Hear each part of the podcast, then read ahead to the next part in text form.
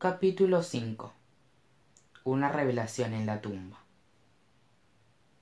Después de haber estado en el avión durante lo que se sintió como una semana connor y los demás por fin llegaron al aeropuerto heathrow de londres donde tomaron el vuelo de conexión a berlín. Ver a tantas personas de culturas y nacionalidades diferentes viajando alrededor de ellos hizo que connor se sintiera un chico muy cosmopolita estaba seguro de que regresaría a su hogar mucho más majestuoso que cuando se marchó. Majestuoso pero exhausto. Claro. Cuando su segundo vuelo tocó suelo alemán connor apenas había dormido tres horas de las quince de viaje y se preguntaba si su cuello alguna vez se recuperaría después de haber estado sentada en una posición incómoda durante tanto tiempo. Les aconsejo que intentemos dormir en cuanto lleguemos al hotel le dijo la señora peters a su grupo mientras le guiaba hacia la zona de retiro de equipaje. No queremos tener demasiado jet lag para la lectura de mañana. La señora peters brie y las abrazalibros tomaron su equipaje de la cinta transportadora sin problemas. Pero betsy no aparecía por ninguna parte. Sin embargo a connor no le preocupaba que su equipaje estuviera perdido.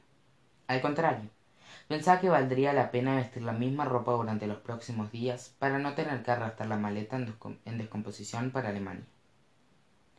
Justo cuando había aceptado alegremente la idea, Betsy se deslizó por la cinta de transportadora, haciendo más ruido que, que cualquier otra maleta. Betsy había llegado a Alemania y quería que todos lo supieran. El grupo siguió a la señora Peters a través de la multitud del aeropuerto de Berlín mientras abría camino hacia la salida o Ausang. Avanzaron arrastrando los pies hasta llegar al exterior, donde tal como lo había organizado la señora Peters, los esperaba una pequeña camioneta. El conductor era un hombre mayor, serio, que tenía el rostro recordete y un bigote delgado. Sostenía en alto un cartel que decía Peters. Cha. Saludó la señora Peters al conductor. Soy Evelyn Peters. Un gusto conocerlo. Hola. le dijo Cindy al señor en voz muy alta, y lo obligó a estrecharle la mano. Somos de Estados Unidos. Es un honor estar en tu país. Todos pusieron los ojos en blanco, excepto el conductor. Era evidente que esa no era su primera experiencia con un visitante como Cindy, la clase que les da una mala reputación a los turistas. Soy alemán, no sordo, respondió el señor en perfecto inglés. Subiré sus maletas a la camioneta y partiremos hacia el hotel. Mientras el conductor los llevaba lejos del aeropuerto, todos los ojos del grupo se abrieron de par en par a medida que obtenían las primeras visitas vistas de un nuevo país. Ver los primeros atisbos de Alemania le recordó a era la primera vez que vio la tierra de las historias. Están tan lejos de casa, pero sin embargo, un mundo propio muy familiar existía aquí. Las libros extrajeron sus cámaras y comenzaron a tomar fotografías de todo lo que veían. Miren, un poste de teléfono, dijo Lindy y les mostró a las demás la imagen que había capturado de él. Es igual a los postes telefónicos de casa, señaló Brie. Pero es un poste de teléfono alemán, replicó Lindy, como si Brie estuviera perdiéndose de algo. Cada calle que la camioneta tomaba les otorgaba algo nuevo que, que nunca verían en casa, y observaban todo, boquiabiertos una catedral inmensa con gárgolas que, erguía junto a un edificio de oficinas hecho completamente de vidrio. Una instalación de arte abstracto de un perro hecho de globos. Estaba expuesta cerca de una estatua que honraba a un famoso cantante de ópera. Había varias tiendas diminutas que parecían casitas de jengibre frente a centros comerciales, parecidos a los que había en Estados Unidos. Berlín era distinta a cualquier otra ciudad que Conner y las chicas hubieran visitado. Era una combinación de antiguo y nuevo. con monumentos que honraban a personajes y eventos del pasado, junto a atributos que alentaban pensamientos e ideas del futuro. De todas las ciudades del globo, Berlín está entre aquellas que le dieron forma al mundo como lo conocemos hoy, dijo la señora Peters. Hay historia por todas partes, a veces noble, a veces terrible, pero muy importante de todos modos. Connor se tomó en serio las palabras de la señora Peters. Miró por la ventana y se preguntó cuántas personas habían recorrido esas calles antes que él y cómo habían sido sus vidas. En mi opinión, parece más sucia que histórica, dijo Mindy, sin mostrar entusiasmo alguno. Miren esa pared allá. Está cubierta de grafitis. Ese es el muro de Berlín, Mindy, explicó Brie. Es uno de los lugares históricos más importantes del mundo entero. El conductor resopló en voz baja, entretenido por la situación, y el rostro de Mindy se enrojeció. De inmediato, el resto de las chicas comenzaron a tomar la mayor cantidad de fotografías posible del muro. Ah, dijo Mindy. Vaya, uno creería que habría un cartel luego que indicara qué es. De vez en cuando veían un cartel color café pegado, a la, en la pared de un autobús o clavado en un tablero de anuncios que presentaba el evento de los hermanos Grimm. En algunas paradas observaron que el cartel incluso había sido traducido al inglés. La Universidad de Berlín presenta el Festival de los Grimm sea de los primeros en escuchar las tres historias jamás contadas, escritas por los hermanos Grimm, cuando la Universidad de Berlín abra una cápsula de tiempo que dejó el famoso dúo narrativo. Miércoles a las 12 del mediodía. Cementerio St. Matthäus Kirchhof.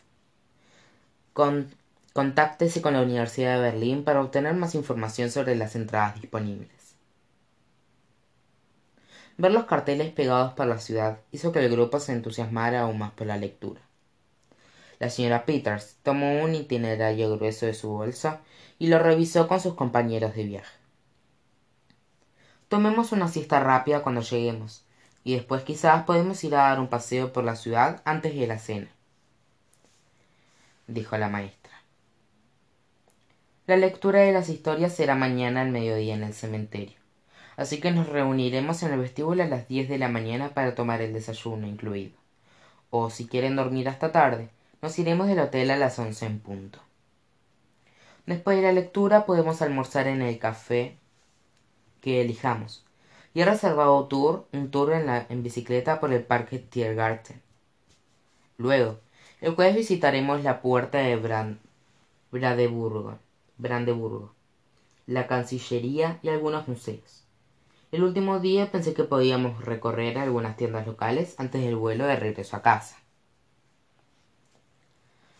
Todos se sintieron entusiasmados, aunque a Connor no le fascinaba tanto como a las chicas la idea de pasar un día entero de compras. Pronto, el grupo llegó al hotel Gewaltiger Palast. La señora Peters les explicó que el nombre significa, significaba inmenso palacio en alemán. Sin embargo, la traducción estaba a la altura de las expectativas. No había en absoluto nada demasiado grande o inmenso en el hotel. Era bastante pequeño, muy simple y tenía un personal muy reducido. Según lo que el grupo pudo suponer por las fotografías enmarcadas en la pared, el hotel había pertenecido a la misma familia desde antes de la Segunda Guerra Mundial. La anciana que estaba detrás del mostrador de la recepción también parecía que había estado allí desde antes de la guerra. Era alta, tenía rizos grises, y la cadena de cuentas de sus gafas era el objeto más colorido del vestíbulo. Su inglés no era tan bueno como el del conductor, pero pudo registrarlo sin problemas. Había una molestia evidente en su mirada mientras les ayudaba a acomodarse. Connor no podía discernir si a la señora no le agradan los estadounidenses en especial, o las personas en general. La señora Peters las, la ayudó a distribuir las llaves de las habitaciones. aunque, dudo que tenga que preocuparme en absoluto por este grupo en particular. Debo recordarles a todos que si bien estamos en un país diferente, todas las reglas y la política de la escuela se aplicarán estrictamente mientras dure el viaje. Les advirtió la señora Peters. Ahora intenten dormir un poco. Subieron al elevador. Wendy y Lindy compartían una habitación en el segundo piso. Brie compartía una con Mindy y Cindy en el tercer piso. Connor tenía su propia habitación en el cuarto piso, pero después de que él bajara, la señora Peters permaneció en el elevador. ¿Dónde está su cuarto, señora Peters? le preguntó Connor, mientras mantenía la puerta del ascensor abierta. He reservado la suite presidencial para mí, respondió. Cuando tenga mi edad, señor Bailey, aprenderá que no vale la pena viajar a menos que pueda hacerlo con una comodidad absoluta. Que descanse. Las puertas del elevador se cerraron y Connor encontró su habitación. No le sorprendió ver lo sombría que era. La cama era pequeña y parecía tiesa. La alfombra era color café. El olor era viejo era igual que el, que el aspecto. Y el empapelado color beige estaba saliéndose en las esquinas. Sin embargo, a Connor no le importaba demasiado. Sabía que su hospedaje reflejaba el presupuesto en el que viajaba. Lanzó a Betsy sobre una silla en una esquina y se sumergió en la cama. Era aún más dura de lo que él había creído, y las sábanas parecían hechas de papel. Por más incómodo que estuviera, Connor aún esperaba dormirse de inmediato al ponerse en posición horizontal. Pero incluso después de quedarse quieto diez minutos con los ojos cerrados, Todavía estaba completamente despierto. O era culpa del jet lag, o estaba demasiado cansado para dormir. Me pregunto si Alex estará del otro lado, se dijo con él a sí mismo. Le encantará ver esta habitación. Abrió a Betsy y tomó el trozo de espejo que había quitado de su hogar, quitado del de su hogar. Lo golpeteó con su dedo índice, y el espejo comenzó a brillar mientras intentaba conectarlo con su hermano, que estaba en el mundo de los cuentos de hadas. Connor observó su propio reflejo, esperando que cambiara el de su hermana en cualquier segundo. Por desgracia, la imagen no cambió. Desearía que los espejos mágicos tuvieran contestadoras, dijo Connor, y la guardó de nuevo en su maleta. Se acercó a la ventana y miró la pequeña porción de Berlín que podía contemplar desde allí. Una, una partecita de él se sentía en casa al saber que estaba en la parte del mundo donde los hermanos Grimm habían vivido. Quizás los Grimm habían conocido a su abuela y a las demás hadas en la misma calle en la que estaba su hotel. Quizás, antes de que fuera un hotel, el edificio había sido una antigua taberna donde Mamá Gansa se se había reunido con ellos a beber un trago alguna tarde. La señora Peters tenía razón. Había tanta historia en esa ciudad, más de la que Connor podría haber imaginado. Hubiera jurado que sentía el corazón viejo y, experimentaba de Berlín latiendo en lo profundo del suelo debajo de él. Después de un rato, la mirada de Connor regresó al hotel y vio a Brie apoyada en la ventana que estaba debajo de él. La chica tenía los auriculares puestos en ambas orejas y estaba contemplando la ciudad al igual que él lo había hecho unos minutos atrás. Connor se preguntaba si ella estaba pensando lo mismo que él. Imaginó cuán entusiasmada estaría Brie si le contara la historia de Alemania que solo él sabía. Seguramente, después de hacerlo, pensaría que él era igual de cool que ella.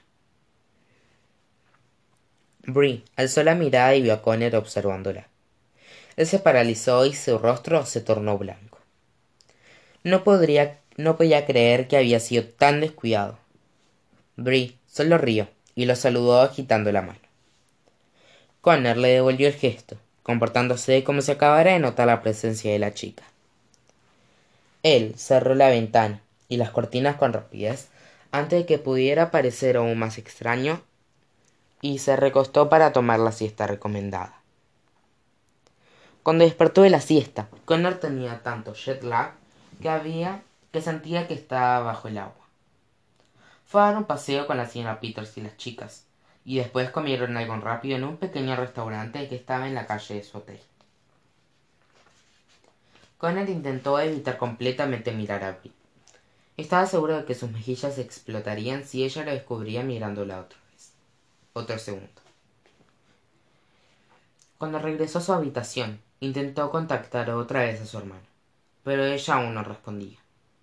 Supuso que Alex estaba ocupada con los preparativos para el baile. La mañana siguiente, Connor despertó al igual de cansado de lo que había estado cuando se acostó. Le preocupaba que el jet lag fuera una enfermedad terminal. Miró el reloj que estaba en la mesita de noche y entró en pánico cuando se dio cuenta de que se había quedado dormido y que solo quedaban cinco minutos antes de su supuesto horario de partida. Se levantó un salto, como si estuviera en medio de un simulacro de incendio. Se vistió con rapidez y se, y se lavó los dientes. Ni siquiera esperó el elevador. Bajó corriendo las escaleras hasta llegar al vestíbulo. Tomó a toda velocidad una tostada de la mesa del desayuno y se reunió con la señora Peters y las chicas en la entrada del hotel a las once y cinco. El grupo estaba de pie junto a un exhibidor de folletos, mirando todas las cosas que podían hacer en la zona. Lamento llegar tarde, dijo Connor. Me quedé dormido. Las abrazalibros lo fulminaron con la mirada como si hubiera cometido una ofensa federal. No se preocupe, señor Bailey, dijo la señora Peters. Cinco minutos tarde no es una tragedia. Qué bueno que no eres paramédico o conductor de trenes, dijo Mindy y se cruzó de brazos. Ella y las abrazalibros aprovecharían cualquier oportunidad posible para regañarlo. Partamos hacia el cementerio para poder disfrutar de las celebraciones antes del comienzo de la lectura, dijo la señora Peters. Salieron del hotel y se encontraban al conductor del día anterior esperándolos fuera. Todos subieron a la camioneta, entusiasmados por vivir su primera aventura alemana.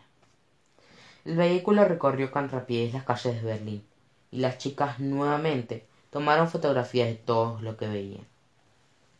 Atravesaron el parque Tiergarten, que se extendía por el centro de la ciudad como una versión alemana del Central Park, y pasaron junto a la icónica puerta de Brandeburgo. Connor reconoció de inmediato las columnas de la puerta y la estatua de la carroza que estaba en la cima. Pocos minutos después, una vez que atravesaron un laberinto serpenteante de edificios, por fin llegaron al cementerio St. Mathaus Kirchhoff. Aunque Connor no había estado seguro de qué esperar, el cementerio era diferente a lo que había imaginado. Estaba al final de una larga calle sin salida, y por poco parecía el patio de los altos edificios que lo rodeaban. Había un área de juegos abobiada a pocos metros de la entrada del cementerio de, ciento de 150 años de antigüedad. Ni siquiera ese lugar escapaba de la integración de lo antiguo y lo nuevo en Berlín. Una inmensa puerta de piedra custodiaba la entrada del cementerio. Estaba cubierta de rastros de enredaderas marchitas y tenía un crucifijo en la cima aunque era la estructura más vieja en esa parte de la ciudad, había mantenido su prestigio autoritario e imperial a través de los años. Había cierta cualidad en la puerta que exigía respeto. Los carteles color café que anunciaban el Festival de los Grimm estaban por todas partes sobre la puerta. La camioneta del grupo era uno de varios vehículos y autobuses que dejaban a los interesados allí para la lectura. Incluso había algunos equipos de noticias cubriendo el evento. Llegamos, dijo la señora Peters. Guió al grupo fuera de la camioneta y juntos cruzaron la puerta de piedra. Este lugar es espeluznante, comentó Lindy. Y Wendy asintió para darle la razón. Vacilaban sobre si adentrarse más en el lugar o no. Este lugar es increíble, dijo Brie, y tomó una fotografía de la puerta con su teléfono móvil. Era su primera foto del viaje. del otro lado de la puerta el cementerio era muy festivo a donde quiera que miraran veían alumnos de la universidad de berlín vestidos con una camiseta color café que combinaban con los carteles respondiendo a preguntas de los asistentes maestros y estudiantes de todas las edades y de todos los rincones del mundo se agrupaban por el cementerio hablando en distintos idiomas. La mayoría de los asistentes estaban reunidos alrededor de la pequeña capilla en el centro del cementerio. Una cuerda de terciopelo rojo bloqueaba el paso en los escalones delanteros y hacía que el porche pareciera un escenario improvisado. En el centro del porche había un pilar blanco con un, exhibidor de vidrio encima connor sabía que estaba viendo la cápsula del tiempo de los hermanos Grimm sonrió oreja a oreja. Alex y su abuela hubieran estado tan felices como él de ver a tantas personas entusiastas de las obras de los hermanos Grimm señor Weiss señora Weiss llamó la señora peters hacia la multitud que estaba frente a ella. Una mujer a quien solo se podría describir como la versión alemana de la señora peters volteó para mirarlo usaba unas gafas y un vestido prácticamente idénticos a los que la maestra de connor tenía puestos. Señora peters es un gran placer verla dijo la señora Weiss mientras abrazaba a su vieja amiga. Alumnos permítanme que les presente a una antigua colega la señora Weiss les dijo la señora peters a connor y a las chicas. Ella es la razón por la cual estamos aquí enseña literatura en frankfurt y fue contacto y me contactó inmediato cuando se enteró del evento de hoy. Me tanto que pudieran venir dijo la señora Weiss y miró su reloj. La lectura debería comenzar dentro de unos veinte minutos pero hasta entonces por favor pasen por el cementerio. En el jardín sur hay puestos de pintura facial y un concurso de cuentos. Sí por favor disfruten mientras la señora Weiss y yo nos ponemos al día les indicó la señora peters. Solo no se alejen demasiado. El grupo se dividió en distintas direcciones como insectos atraídos a luces diferentes. Mindy y cindy se apresuraron a ver si era demasiado tarde para inscribirse en el concurso de cuentos. Connor se adentró más en el cementerio caminando sin rumbo para descubrirlo en soledad el perímetro del cementerio estaba delineado por inmensos mausoleos mientras que las tumbas y las lápides más pequeñas estaban desparramadas por el centro de los jardines. Las fechas de nacimiento y de muerte llegaban incluso más de doscientos años atrás. Connor apenas podía creer hacía cuánto tiempo la mayoría de los muertos habían estado enterrados allí. Sin embargo tenía cierta noción de lo que sería después de hacer un vuelo internacional y estar atrapado en su propio espacio reducido por un largo periodo de tiempo. Caminó entre los mausoleos mientras admiraba las columnas las estatuas y los vitrales. Supuso que esas debían ser las tumbas de personas importantes y adineradas y estaba seguro de que encontraría las lápidas de william y jacob green entre ellas pero después de recorrer dos veces el perímetro del cementerio aún no había hallado el lugar de descanso de los hermanos. Había un grupo de personas reunido alrededor de una hilera de tumbas más pequeñas en el centro del cementerio. La curiosidad de connor se apoderó de él. Y se acercó a ver qué se debía tanto alboroto. Por fin después de abrirse paso a empujones entre la multitud vio a quién se debía todo el entusiasmo todos estaban apiñados alrededor de cuatro tumbas idénticas alineadas en una fila. Cada lápida era alta oscura gris y cuadrada. Connor tuvo que leer dos veces los nombres grabados en las últimas dos de la fila antes de creer lo que veía. Estaba mirando las muy humildes tumbas de william y jacob green enterradas junto a los hijos de william de william rudolph y herman herman. No puedo creerlo dijo Connor en voz baja qué cosa no puedes creer preguntó una voz familiar Cora miró a su derecha y vio a Brie de pie junto a él. Ella también acaba de abrirse paso entre, hasta el frente entre los observadores. No puedo creer que sean estas, comentó él. Uno creería que los cuentistas más importantes de la historia tendrían tumbas más llamativas. Esperaba una gran cripta con estatuas de los personajes de los cuentos de hadas y vitrales con castillos y casas de, jengibre. Añadió.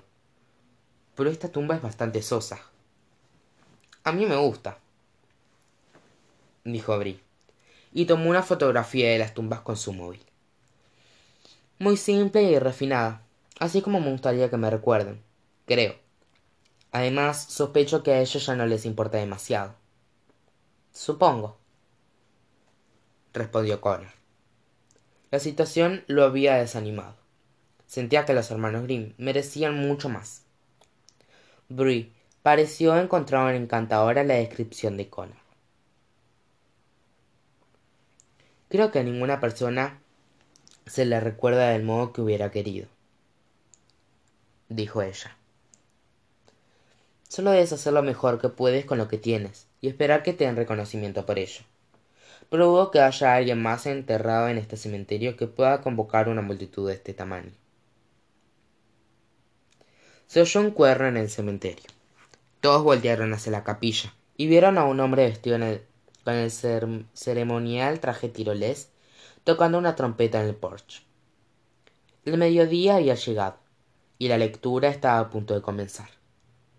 La multitud extendida por el terreno del cementerio migró hacia los escalones delanteros de la capilla, ansiosa por escuchar las historias inéditas de los hermanos Grimm. Conner y Bree se acercaron juntos y se reagruparon con la señora Peters y las libros. Estoy muy entusiasmada, dijo Cindy, y aplaudió.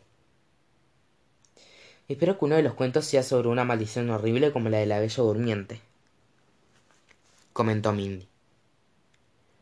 Siempre he disfrutado de una buena maldición. Espero que una de esas sea una secuela o una precuela de alguno de sus otros cuentos, expresó Lindy. Sería maravilloso oír qué sucedió con nuestros personajes favoritos antes o después de las historias que conocemos. Connor rió en voz baja. Él sabía qué ocurrió, pero no lo compartía con ellas. ¿Algo te parece gracioso, Connor? Preguntó Mindy. Ah, no. Es solo que yo también estoy entusiasmado, dijo él, encogiéndose de hombros. Una mujer salió de la capilla, y la multitud la recibió con, con un cálido aplauso. Connor supuso que debía ser una celebridad local. Era alta y regordeta, y tenía un rostro redondo y rosado. Llevaba puesto un vestido de naranja brillante con grandes botones que, combinaban con su corto cabello rizado anaranjado a la perfección. Se ubicó detrás de un micrófono que habían instalado junto a la cápsula del tiempo, y saludó con un movimiento de la mano a la multitud. Les dio la bienvenida, y los presentes a los presentes primero en alemán, después en francés y luego en inglés. Buenas tardes todos, dijo alegremente con acento alemán.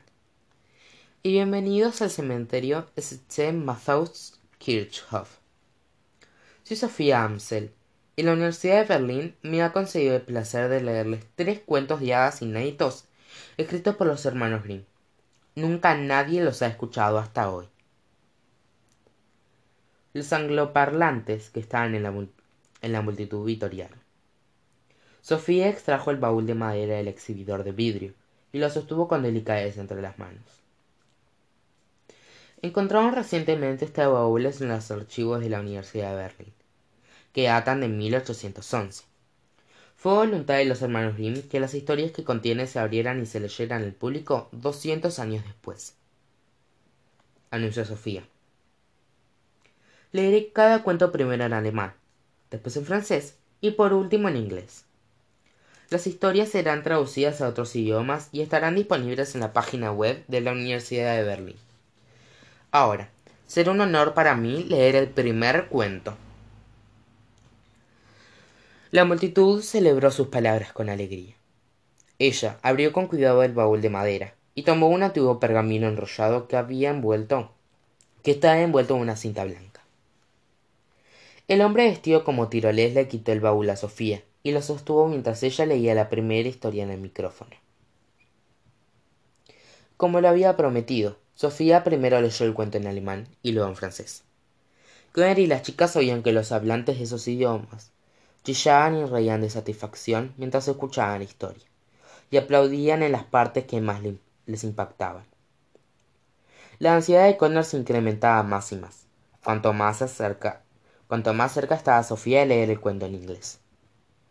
No podía esperar a oír sobre qué o quién habían escrito los hermanos Grimm, y se preguntaba si aparecería en la historia alguien que él o su hermana conocía. Sofía carraspeó antes de comenzar a leer en inglés.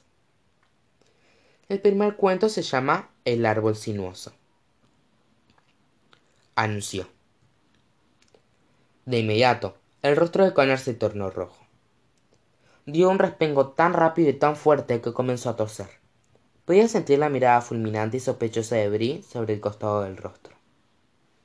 Qué curioso, le dijo Conner cuando recuperó el aliento. Ese es el título de mi cuento. ¡Qué coincidencia! Sí, qué coincidencia, comentó Brie. Sin embargo, las sospechas de la chica fueron breves y pronto desaparecieron. Después de todo, ¿qué más podría haber sido si no era una coincidencia? Miró de nuevo a Sofía mientras ella comenzaba a leer el pergamino. Había una vez, en un bosque muy lejano, un árbol que era diferente a todos los demás árboles del bosque. Mientras que los otros árboles crecían perfectamente derechos hacia el cielo, este árbol en particular crecía en círculos, giros y vueltas. Todos lo que lo todos que lo veían lo conocían como el árbol silvoso. Y muchos humanos y animales, viajaban a lo largo y a lo ancho de, los reinos para ver su esplendor. Cuando los humanos y los animales no estaban presentes, en un lenguaje que solo las plantas del bosque podían oír, el resto de los árboles se burlaban del pobre árbol sinuoso. Oíamos tu corteza, tus ramas y tus hojas que se doblan o giran. Un día te harán leña y arderás como para siempre. Esa situación entristecía mucho al árbol sinuoso. Y si hablaras plantés, habrías oído cómo lloraba todas las noches hasta quedarse dormido. Años más tarde, el último día del invierno, antes del comienzo de la primavera, los leñadores viajaron al bosque en busca de madera. No para leña, sino para construcciones. Talaron cada árbol que había en el bosque para construir casas, mesas, sillas y camas. Cuando por fin abandonaron el lugar, Solo un árbol quedó en pie. Y apuesto a que no te sorprenderás cuando te diga que ese fue el árbol sinuoso. Los leñadores habían visto cómo su tronco y sus ramas se, torcían y giraban, y sabían que nunca podían utilizar su madera para construir algo. Y así, el árbol sinuoso pudo crecer en paz ahora que todos los demás árboles habían desaparecido. Fin. Los angloparlantes recibieron el final del cuento con un aplauso ensordecedor. Conner mantuvo las manos a los costados del cuerpo. ¡Qué increíble! le dijo a Brie con una risita culpable. Se me ocurrió la misma historia que los hermanos Grimm. Debo ser mejor escritor de lo que creí. No dejaba de reír y sonreír con falsedad, pero él sabía que para Brie no era un tema absoluto gracioso. La muchacha lo miró de reojo, al igual que lo había hecho en el avión. Sí. Increíble. Dijo por la comisura de la boca. Pero increíble no se acercaba ni por asomo a la palabra que estaba buscando. Sofía tomó del baúl el segundo pergamino enrollado, que también estaba sujeto con una cinta blanca, y comenzó a leerlo en alemán. Después de un tiempo terminó de leerlo en francés y empezó a traducirlo en inglés. El segundo cuento se titula El pez caminante. Le anunció Sofía a la multitud expectante. Los ojos de Conner duplicaron su tamaño. Ahora sí que se había metido en un serio problema. Brie movió la cabeza de un lado a otro. De seguro había oído mal. Espera un segundo. Acaba de decir que la segunda historia se llama Pez Caminante. Comenzó a decir Brie. Pero antes de que pudiera terminar la oración, Sofía ya había comenzado a leer la segunda historia. Había una vez un pez que vivía solo en un profundo lago. Todos los días, el pez observaba con envidia cómo un niño de la aldea cercana jugaba con los animales en la tierra. El niño corría con los caballos, luchaba con los perros y trepaba los árboles con las ardillas. El pez también ansiaba con todas sus fuerzas jugar con el niño, pero sabía que debido a su condición de pez era algo imposible. Un día, a una ave que volaba en lo alto sobre el lago, se le cayó su varita al agua. El pez, siendo el caballero que era, recuperó la varita y se la entregó al hada. Como recompensa por tu gesto amable, te concederé un deseo, le dijo el hada al pez. Él lo pensó un buen tiempo, pero no lo hizo con detenimiento, porque sabía qué deseo quería que hada le concediera. Quiero piernas, como la de los animales terrestres, para que yo también pueda jugar con el niño de la aldea, dijo el pez. Con un rápido movimiento de su varita, el hada convirtió las aletas del pez en piernas y pies. Y él caminó sobre el suelo por primera vez. Al día siguiente, cuando el niño apareció, el pez le mostró con alegría sus nuevas piernas. Los dos se hicieron grandes amigos y todos los días corrían con los caballos, luchaban con los perros y trepaban los árboles como las ardillas. Sin embargo, un día, el niño estaba jugando demasiado cerca de la orilla del lago y cayó al agua. El pez corrió hasta allí e intentó salvarlo, pero no podía sumergirse sin sus aletas. El niño tampoco sabía nadar y se ahogó en el lago. El pez deseó nunca haber podido tener piernas, porque si hubiera permanecido en su forma de pez normal que Dios había querido que tuviera, el niño aún estaría vivo hasta hoy. Los angloparlantes, incluso en la señora Peters y las abrazalibros, soltaron un ah al oír el triste final. Connor y Brie eran los únicos que no emitieron sonido. La boca de ambos se abría, se había abierto de par en par mientras escuchaban la historia. ¡Wow! Otra coincidencia. Fue lo único que Connor podía decirle a Brie, pero ella no le respondió.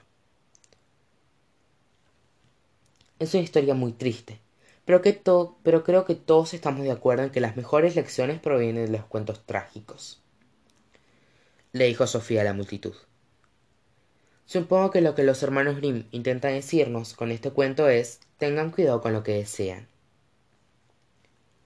La señora Peters estaba frunciendo el ceño con curiosidad. Juraría que he leído estos cuentos antes en alguna parte. Dijo en voz baja y él y el pulso de Connor se aceleró. ¿No creíste historias similares, Connor? Sí, respondió él, decidiendo que lo mejor sería que se mostrara entusiasmado al respecto. Es espeluznante lo mucho que se parecen mis cuentos. Es una locura. Las abrazalibros pusieron los ojos en blanco al mismo tiempo.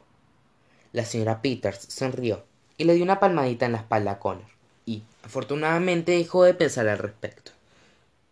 Brie estaba más silenciosa que nunca, pero su expresión era tan intensa que Connor podía prácticamente oír cómo intentaba evaluar la situación con lógica. Era una chica que adoraba un buen misterio, pero esta situación resultaba desconcertante. ¿Cómo era posible que Connor conociera esas historias antes que el resto del mundo? Brie debía saber que todo era algo más que una coincidencia. Connor no podía creer su mala suerte. ¿Cuántas posibilidades había de que dos de las tres historias que los hermanos Grimm habían guardado bajo llave en una cápsula del tiempo fueran las mismas que Connor había intentado hacer pasar como propias? Al menos, las probabilidades estaban a su favor. La situación era tan absurda que lo peor de lo que podían acusar era de plagio psíquico. Pero en base a la manera en la que Brie lo estaba mirando, Connor sabía que el plagio era lo último en lo que estaba pensando. Ahora llegó el momento de nuestro último cuento, le dijo con tristeza Sofía a la multitud. Dado que nuestros amigos angloparlantes han sido tan pacientes, leeré esta historia primero en inglés. Connor soltó un largo e intenso suspiro, preparándose para cualquier para cualquiera que fuese el problema que podría causarle la tercera historia. Sofía tomó el último pergamino enrollado del baúl a diferencia del resto. Este estaba atado con una cinta roja. Esta debe ser una historia muy importante si la ataron con una cinta distinta a la del resto dijo sofía. Abrí el pergamino. El último cuento se llama el castillo secreto Conner relajó un poco los hombros aliviado definitivamente nunca había oído o escrito un cuento sobre un castillo secreto con suerte la tercera historia sería tan buena que Brie olvidaría las primeras dos. Connor se miró los pies. Quería que el evento terminara lo antes posible. Sofía carraspeó de nuevo y comenzó a leer. Había una vez, en un reino muy lejano, dos hermanos a los que les gustaba contar historias. Todos los habitantes de su aldea adoraban escuchar sus cuentos, y creían que los hermanos eran muy creativos. Pero ellos tenían un secreto las historias que compartían con su aldea no eran inventadas por ellos, sino que provenían de alguien más. Los ojos de Connor salieron disparados hacia Sofía. Había algo muy familiar en ese cuento, algo demasiado familiar. Todos los días los hermanos se adentraban en el bosque donde se reunían con su hermosa hada. En cada encuentro, el hada les entregaba a los hermanos una historia nueva para compartir con los habitantes de la aldea. El hada vivía en un castillo secreto lejos de cualquier lugar en donde el hombre hubiera estado. Y sus historias solían ser sobre una de las muchas criaturas mágicas que vivían con ella en el castillo. Los hermanos estaban muy agradecidos con el hada y nunca le contaron a nadie que ella y el castillo eran reales. Connor sentía que, que su corazón latía en la parte anterior de su garganta. Estaba escuchando con tanta atención que olvidó la presencia de la multitud que lo rodeaba. Muchos pensamientos perturbadores invadieron su mente mientras la historia se tornaba más familiar. Los hermanos Grimm habían organizado todo el evento para confesar el origen de sus cuentos. Estaban por admitir ante el mundo que la madrina era real y que ella les había otorgado sus mejores obras. Un día, el rey oyó hablar de los cuentos de los hermanos el rey era muy inteligente y tenía una corazonada de que las historias eran ciertas. Hizo que sus soldados siguieran a los hermanos hasta el bosque en su próximo encuentro con el hada, y así se reveló el secreto. El rey ordenó que los hermanos se reunieran con él en su palacio, y exigió que lo llevaran junto a su ejército al castillo secreto donde vivía el hada, para que ellos pudieran conquistarlo. Los hermanos le rogaron al rey y le explicaron que ellos no sabían dónde estaba el castillo secreto. El rey no demostró piedad y dijo que si ellos no le entregaban la ubicación del castillo secreto, él asesinaría a todos los habitantes de la aldea. Sin querer preocupar a la que había sido tan amable con ellos, los hermanos le pidieron a una gran ave mágica que también vivía en el castillo secreto. El ave mágica les dio a los hermanos un mapa para el rey que indicaba el camino hasta el castillo secreto. Pero lo que el rey no sabía era que ese mapa mostraba un sendero encantado. Él y su inmenso ejército tardarían doscientos años en llegar al castillo.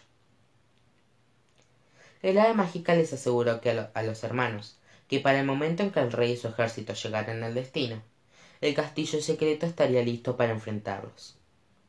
Los hermanos les entregaron el mapa al rey, y él y sus soldados comenzaron de inmediato la cruzada para encontrar el castillo secreto.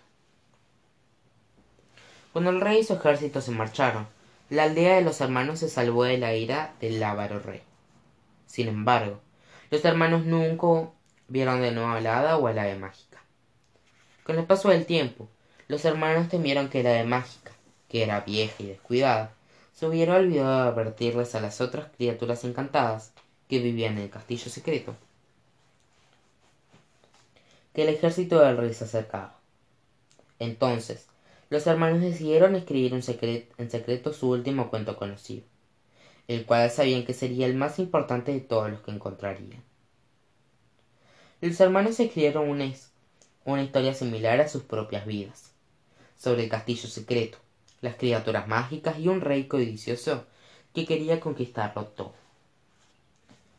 Propagaron la historia por todo el reino, de una generación a la otra, con la esperanza de que el cuento llegara en algún momento a alguien que la reconocería por lo que realmente era. No un cuento de hadas, sino una advertencia oculta. Se hizo una larga pausa antes de que la multitud notara que la historia había terminado. El aplauso fue tan confuso como las expresiones en sus rostros. Parecía un cuento muy extraño, sin terminar. Me temo que eso es todo, dijo Sofía. Honestamente, espero que el castillo secreto haya recibido la advertencia sobre el ejército que se acercaba. Quizá los hermanos Grimm dejaron a propósito esta historia sin terminar para que todos podamos concluirla en nuestra imaginación. Ahora leeré el cuento en francés. Connor se sentía mareado y nauseabundo. Había tantas preguntas que daban vueltas en su cabeza que no podía concentrarse. Ni siquiera oyó a Sofía al leer la historia en francés o alemán. Todo era ruido blanco a su alrededor. Repasó la historia una y otra vez en su mente. Todo lo que los hermanos Grimm habían escrito en su tercer cuento estaba obviamente planeado con muchísimo cuidado. Ellos eran los hermanos en su propio cuento. El hada era la abuela de Connor. El hada mágica debía ser Mamá Gansa o una de las otras hadas. Y el castillo secreto era la tierra de las historias. Y al igual que en el cuento, historia no era realmente una historia, era una advertencia. Los hermanos Grimm estaban intentando advertirle a alguien que algo se dirigía hacia la tierra de las historias y dado que habían planeado con tanto cuidado que el cuento se leyera doscientos años después de que fuera que estuvieran acercándose a la tierra de las historias, debía estar por llegar pronto. Todo era muy obvio. Conan miró la multitud que lo rodeaba esperando ver a alguien más que hubiera interpretado el cuento por lo que era. Pero no había nadie que hubiera hecho la misma lectura que él. El mundo de los cuentos de hadas estaba en gran peligro y él era el único presente en el otro mundo que se había dado cuenta. Connor, ¿estás bien? preguntó Brie. Acaba de pasar del rojo intenso al blanco pálido en cuestión de segundos. Sí, estoy bien, mintió Connor. Es solo que ese cuento fue tan extraño. ¿Se parecía por coincidencia a algo que estabas planeando escribir? le preguntó Brie en broma. Pero ella sabía por la expresión en el rostro del chico que algo andaba muy mal. Connor la miraba, pero ninguno de sus pensamientos estaba relacionado con Brie. No le importaba si creía que él estaba enamorado de ella, y tampoco le importaba si ella o las libros estaban cerca de descubrir la verdad acerca de su hermana. Lo único que le interesaba era advertirles a su abuela y a Alex que se encontraban en peligro sin que él se diera cuenta. Sofía había terminado de leer la historia de los otros idiomas, y el, y el Festival Grimm había terminado. En nombre de la Universidad de Berlín, me gustaría agradecerles por haber venido, dijo Sofía. Espero que hayan disfrutado del evento de hoy tanto como yo. Guardó el tercer pergamino dentro del baúl que el hombre vestido de tiroles sostenía y juntos desaparecieron dentro de la capilla. La multitud comenzó a salir al cementerio, del cementerio, y la señora Peters reunió un grupo para hacer lo mismo. ¿No fue una lectura maravillosa? preguntó la señora Peters. Estoy segura de que, lo, de que la recordaré durante el resto de mi vida. Señora Peters, estoy famélica. ¿Podemos comer algo? preguntó Mindy. Por supuesto, dijo la señora Peters. La señora Weiss acaba de proponerme que nos reunamos con ella y sus alumnos en un pequeño café que está cerca de nuestro hotel. Si es que nadie se opone. Señora Peters, le interrumpió Connor. ¿Puedo regresar al hotel? No me siento muy bien y creo que necesito recostarme un poco. La maestra estaba decepcionada, pero no sorprendida de escucharlo decir eso, debido a la expresión en el rostro del chico. Lo siento mucho, Connor, dijo. Por supuesto que puedes regresar. Haré que el conductor te lleve antes de que nos dirijamos a almorzar. La camioneta no podía avanzar lo suficientemente rápido. Connor incluso pensó en fingir unas arcadas secas para acelerar las cosas. En cuanto se detuvieron frente al hotel, bajó, bajó con rapidez y corrió hacia el interior del edificio antes de que los demás pudieran despedirse. Atravesó como un rayo el vestíbulo. Por poco golpeó a tres huéspedes en el camino y subió corriendo los cuatro pisos por escalera hasta su habitación. No quería perder ni un minuto esperando el elevador. Entró a su cuarto y cerró con llave la puerta. De inmediato, hurgó dentro de Betsy hasta que encontró el trozo de espejo.